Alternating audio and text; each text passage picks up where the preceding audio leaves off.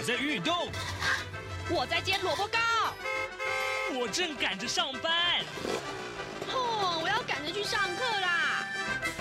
这个时候，我们都在听夏志平制作主持的《早安台湾》。早安台湾带给你最热门的时事访谈，最感动的人物专访，最直接的民意表达。对，让我们一起收听《早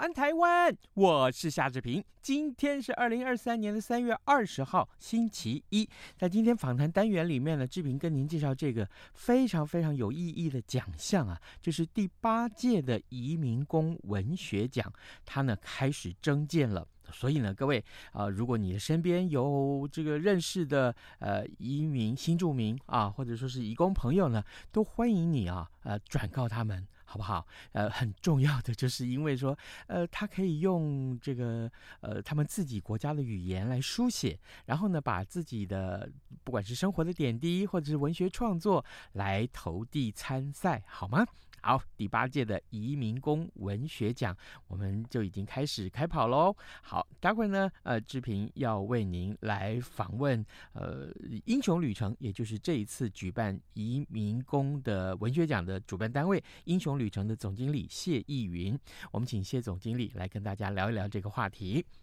在呃收听访谈单元之前呢，志平有一点点的时间来跟大家说一说各平面媒体上面的头版头条讯息。首先，我们看到，哎。中国时报、还有联合报以及自由时报，今天这三个报纸啊，同样都把这件事情放在头版头条。是什么事情呢？就是呃，前总统马英九他决定在二十七号的时候到大陆去祭祖啊，这也是七十四年来首位卸任的总统前往大陆访问。那么此行不会有马习二会。我们来看看联合报的内文啊，呃。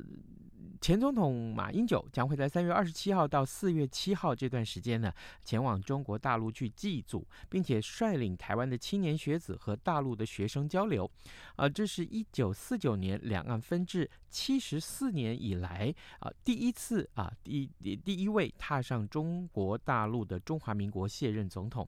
呃，依照国家机密保护法相关的规定呢，马英九出境的管制已经在二零二一年的五月十九号。届满了，马英九此行前往大陆，不再需要呃这个呃向总统府去这个呃报备核准啊，他他不再需要总统府的核准，那么只需要在出发前的两天，或者是返台之后的七个工作天之内呢，向总统府提出书面申报就可以了。呃，总统府的发言人林玉婵昨天晚上表示说，嗯，总统府目前还没有接获相关的讯息啊。马英九此行预计会访问。南京、武汉、长沙、重庆和上海，为了避免美中台敏感而且错综复杂的政治效应啊，马英九此行不会和中共总书记习近平举行所谓的马习二会啊，不会有这件事情。呃，据指出呢，马英九深知访问大陆会引发政治效应，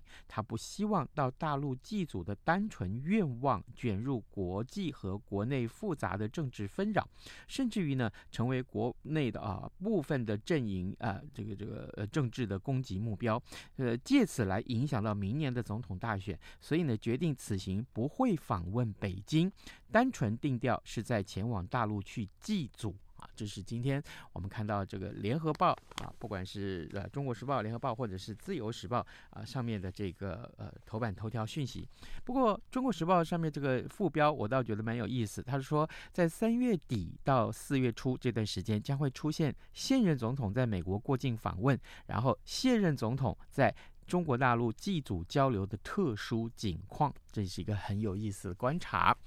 好，呃，现在时间早晨的七点零四分四十二秒了，我们要先进一段广告，广告过后呢，再请您收听今天的访谈单元。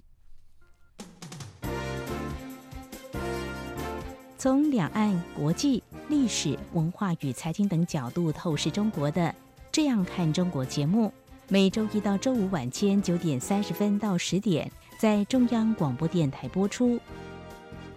如果您对这样看中国节目有任何收听想法或意见，欢迎寄信到台北市北安路五十五号，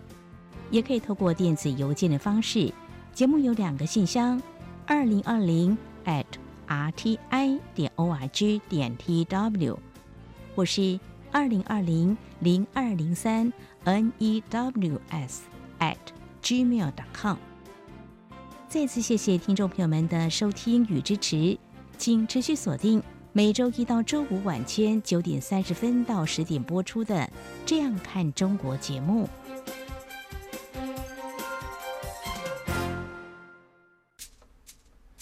早安，台湾，你正吃着什么样的早餐？吐司加火腿蛋，咬一口，然后收听中央广播电台。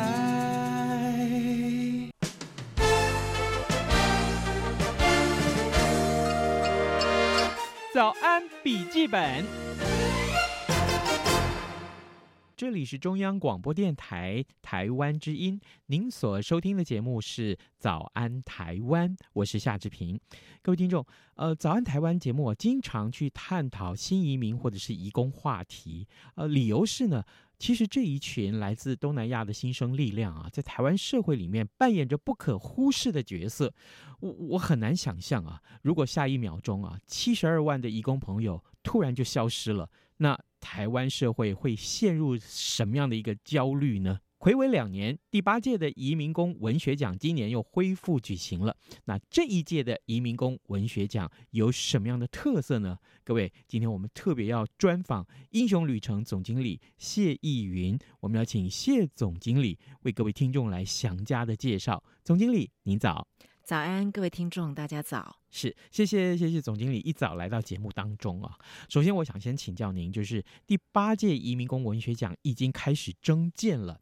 那有哪些个语种，还有哪些个族群是可以来参与的？呃，截止的时间大概是定在什么时候？同时呢，当然也要请您告诉我们揭晓跟颁奖的时间是什么时候。啊，我们征件呢是有五个国家的语种，包含越南、缅甸、菲律宾、印尼以及泰国。那征件的时间呢，其实已经开始了，然后时间是从今天即日起呢到六月五号。那我们是线上投稿征件的。接着呢，我们就会在六月五号截止之后，我们就会开始初选作业了。会先由东南亚母语的人士去担任母语评选，然后以计分的方式，每一个语言呢，我们会最多提名十件，所以五个语言总共是五十件。那预计在六月底的时候，我们初选，那入围的名单呢，就会公布在官网上了。接下来，我们就会将这五十件的作品，呃，中文翻译之后呢，交由中文的评审老师来做评选。这一次，我们有特别邀请了龙应台老师领军，我们这些呃文学代表们来帮我们做评选。那最后。呃，评选的结果会在七月底公布。那同样，我们最后会选出首选一名，评审奖一名，优选三名。那一样会公布在官网。那颁奖的时间，目前我们预计是在九月中旬，呃，举办这个颁奖的典礼。哇，所以说各位呃收听到这个讯息的移民或者是呃移工朋友们，呃，可能从此刻开始算起，也只有两个多月的时间可以书写。然后呢，这也许是你本来就已经写好的内容，稍加润饰之后，就可以赶快寄来参加了。是的，呃，我们希望是曾经在台湾担任过义工，或现在在台湾是义工的朋友，嗯嗯，嗯，呃，甚至是新二代的住民，我们都欢迎您用母语来呃参加我们的投件。哇！母语哎，各位，就是你有想过说，也许将来在这个颁奖典礼上面哦，哈，这个很多很多各种不同国家的语种的声音就出现在这里，我是非常的兴奋啊，期待能够看到这样一个盛况。今年的这个评审制度很特别哦，这个呃总经理，我想请教你，我看到了这个网页上面刊登说有一个青少年评审。我很好奇，这是一个什么样的设计？当然了，呃，评审可以选出呃几个语种的优胜者啊。为了鼓励这个、呃、这个移工朋友们多多参与，那今年的文学奖优胜者的这个奖励是什么？OK，我先说明一下青少年的评审，其实在前几届也都有这样的设计啊。嗯、那我们这样的设计是希望这个议题能够更早让青少年朋友也一起参与、一起了解。所以当然在这里我们也欢迎，就是您是十五到二十岁的呃听众朋友，然后你本身对移民工、对人权议题或是对文学非常有兴趣的，我们即将甄选五位青少年评审。嗯、那我们的甄选办法应该会在呃这一周会公布。然后会在我们的网站上再请大家也留意，欢迎你们来加入这个活动。诶，蛮好奇的，那可是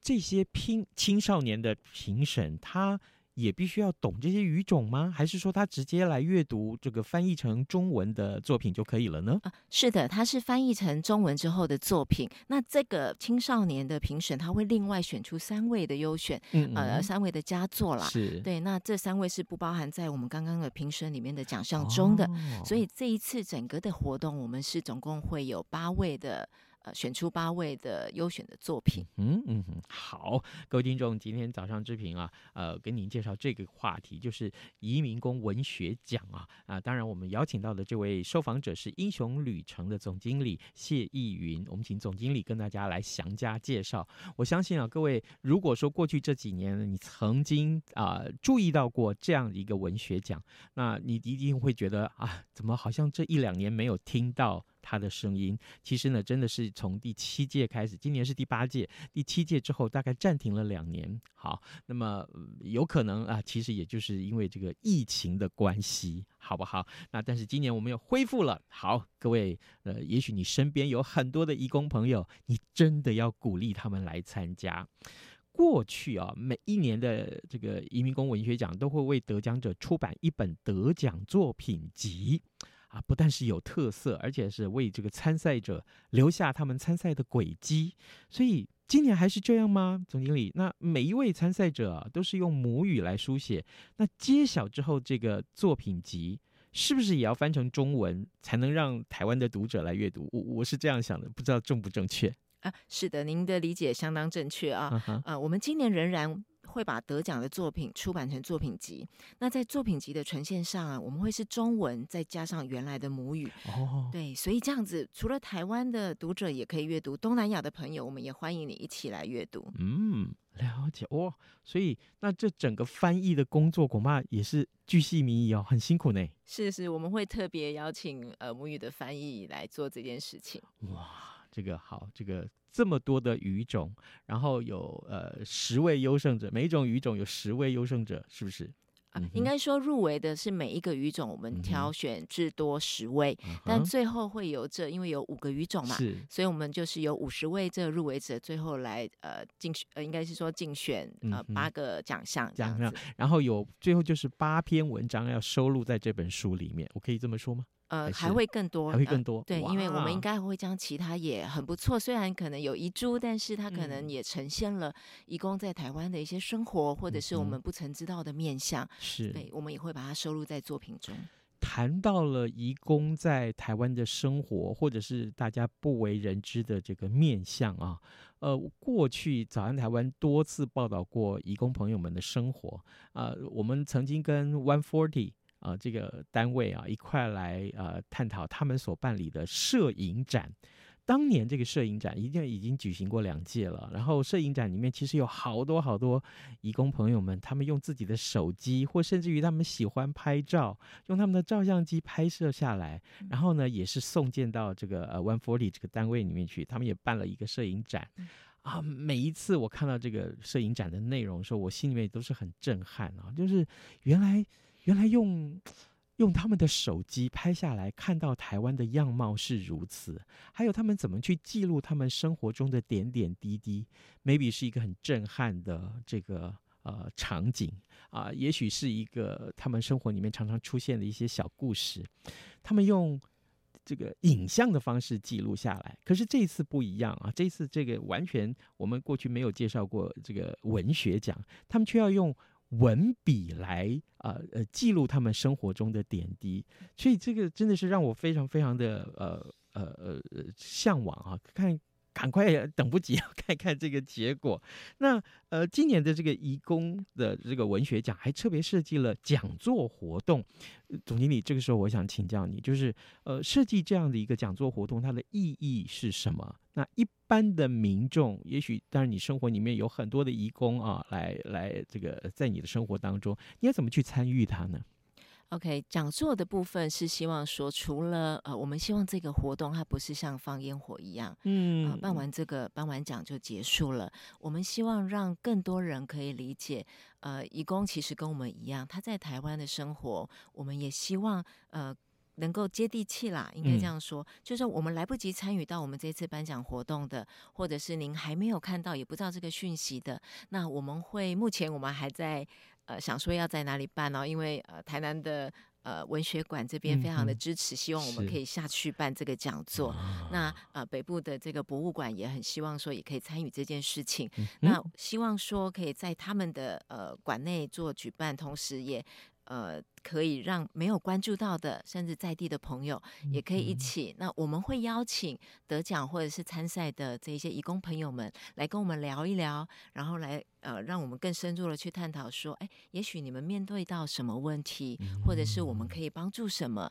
那甚至也可以就大家更理解说彼此其实的共通，以及可以更包容彼此的一些呃状态。我觉得这个是目前台湾社会还很缺乏的一部分。是提到了。台湾社会很缺乏的一部分，其实我真的常常听到啊，嗯，其实我听到这样的一个呃呃询问或者是一些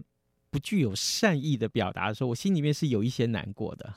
我必须说，在我的朋友里面，曾经私下也问过志平，就说：“哎，这是我们的台北车站哎，那个大厅，那个黑白格的那个大厅。”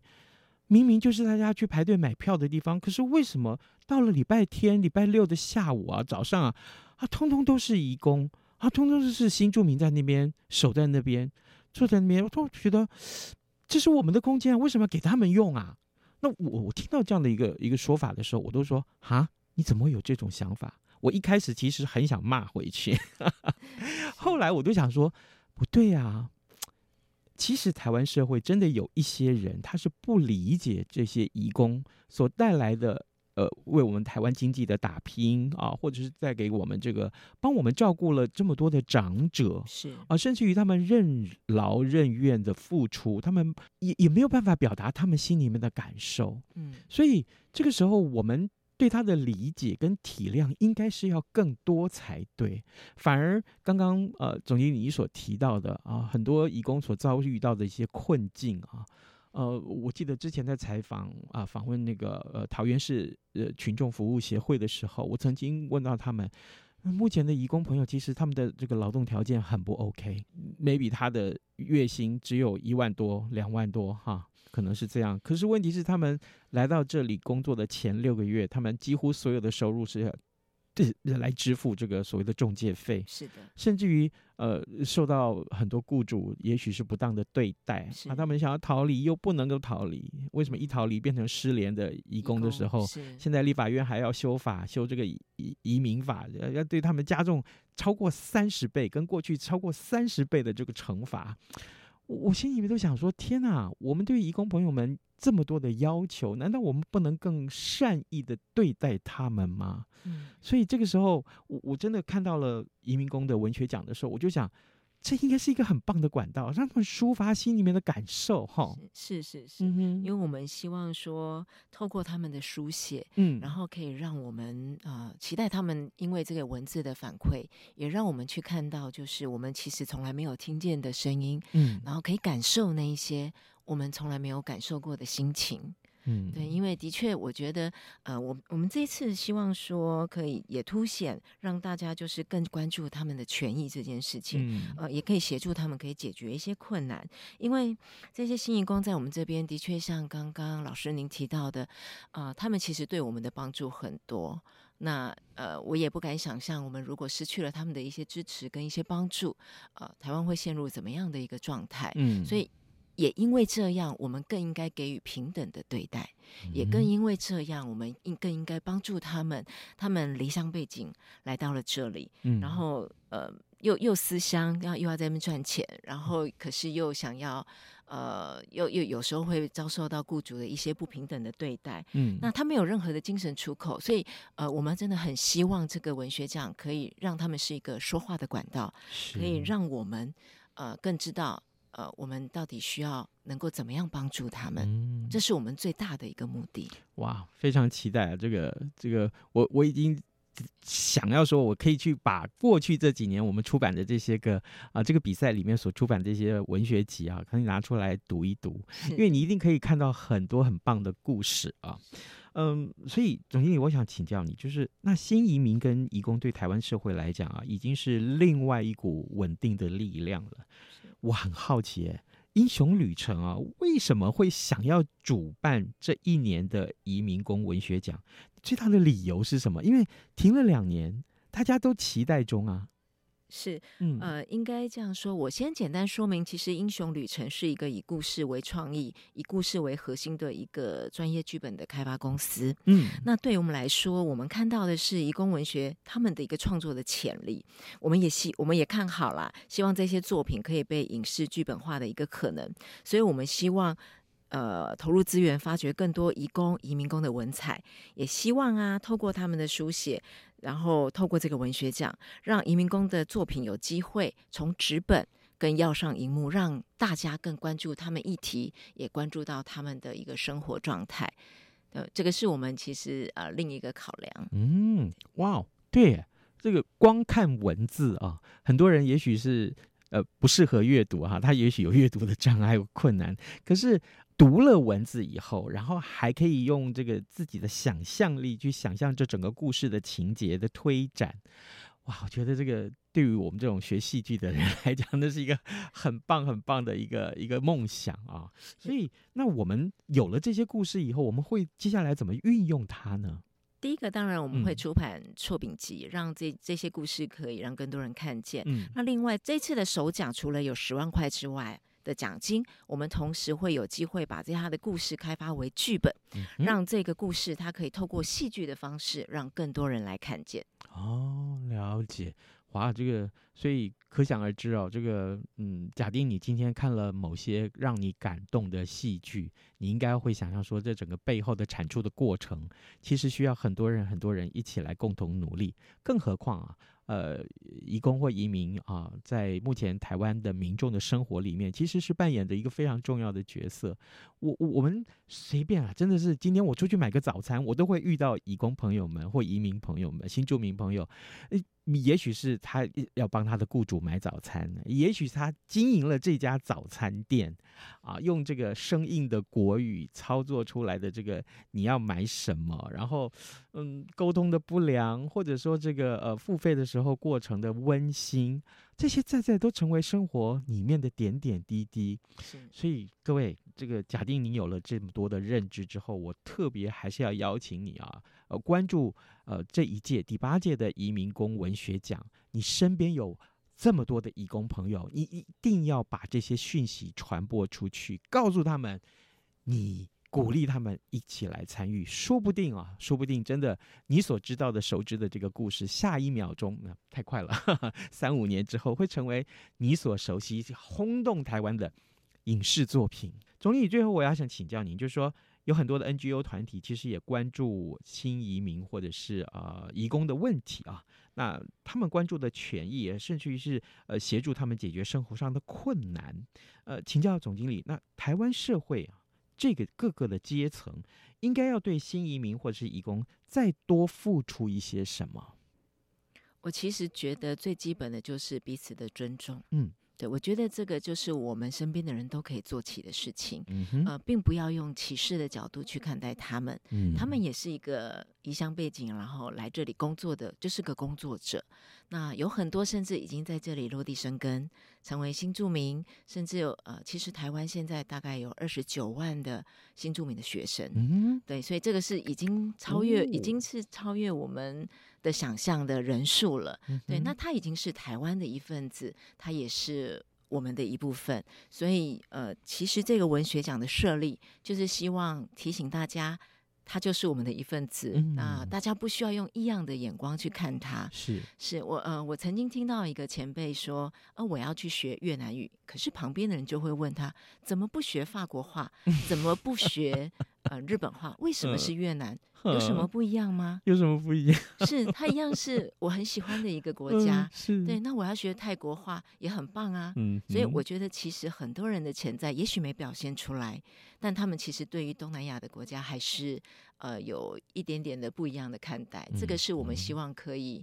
呃一起跟大家一起努力的。对。真的，就从我们关切呃移民工文学奖开始，好不好？这个谢谢大家，每一个人都可以参与。我的意思是说，maybe 你不是移工，你不是移民新住民啊，但是你不会那个语言来书写，但是你身边总有这样的朋友吧？那你就鼓励他来参加，是好不好？好，这个各位，我我们说了这么多，其实无非就是希望大家重视这个奖项，呃，特别是啊。呃，志平还是要提醒大家，很多的呃移工在台湾为台湾的经济打拼，有几些有一些数据，我特别在节目结束之前啊，这个访谈结束之前，我还是跟大家分享一下。各位你知道吗？台湾现在已经有七十几万、七十二万的移工朋友们在台湾为经济打拼。啊，更不用说还有其他的这个新住民啊，也是数以数十万计。然后呢，更重要的是，我记得在呃二两千年的时候，呃第一次政党轮替出现的时候，就是民进党的陈水扁呃当选总统的时候，甚至于当时我看到有人预言说，五十年后台湾的新住民呃所诞生下来的第二代会成为台湾的总统。好，这个所以。因为因为新住民越来越多了，他们所受的教育呃也越来越普及，还有他们的这个呃很多参与公共事务的意识也抬头了，等于说台湾社会的进步真正是有这些新住民或移工朋友们的参与。是那个时候，你想想看，这不就是世界大同的理想真正实现了吗？所以喽，所以喽，各位呃不要忘记英雄旅程。正在啊主办这样一个很重要的移民工的文学奖，赶快来参与吧！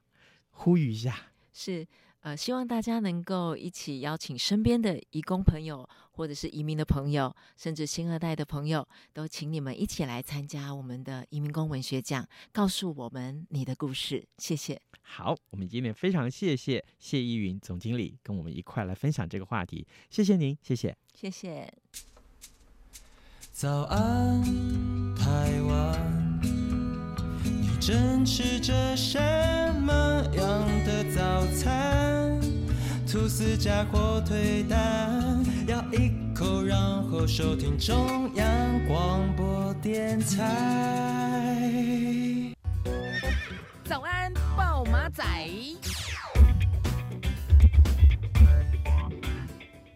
好的，在节目结束之前，我们还有一点点时间来看一看其他的新闻啊。今天的各平面媒体上面也非常关注这个话题。中国国家主席习近平啊，跟俄罗斯总统普廷啊，预计在今天要进行一对一的会谈，而、啊、这也是习近平迈入第三任国家主席之后的第一次的出访。那么，呃，美国媒体呃报道就指出啊，就就是说，呃，中方表示啊，习近平此行访俄啊，是呃劝和促谈。的和平之旅，但是呢，乌克兰则是强调啊，和平计划不能建立在满足俄罗斯的利益之上啊。这是我们今天看到嗯很受到大家最瞩目的国际要闻了。因为呢，呃，中国这个时候的立场啊，对于全世界都关注的俄乌战争来讲，这件事情其实呃它的后续的影响有哪些呢？非常非常值得大家一块来关注啊。另外呢，我们来看看就是今天啊，《自由时报》。上面有这提到这样一个呃住宅法的这个租税优惠延长啊，近十万的这个公益房东啊，他五年的这个租金是免税的啊。根据内政部最新的这个住宅法租税优惠延长五年税事支出评估啊，二十二个县市的公益出租人每个月预估租金收入。都没有超过一点五万元免税额。以二零二零年公益出租人户啊，这个户数是九点四六万来看的话，那么未来五年每一年近十万户的公益房东租金收入都可以合法的免税，这是等于也是鼓励大家啊，真的是你的房子出租给这个公益团体啊，NGO 团体其实有帮助的。好，现在时间啊已经接接近今天结束的这个节目的的时间了，那志平就祝您有愉快的周一，好吗？OK，也欢迎您随时上到中央广播电台的网站上来浏览新闻。拜拜，明天见喽。一样被丢弃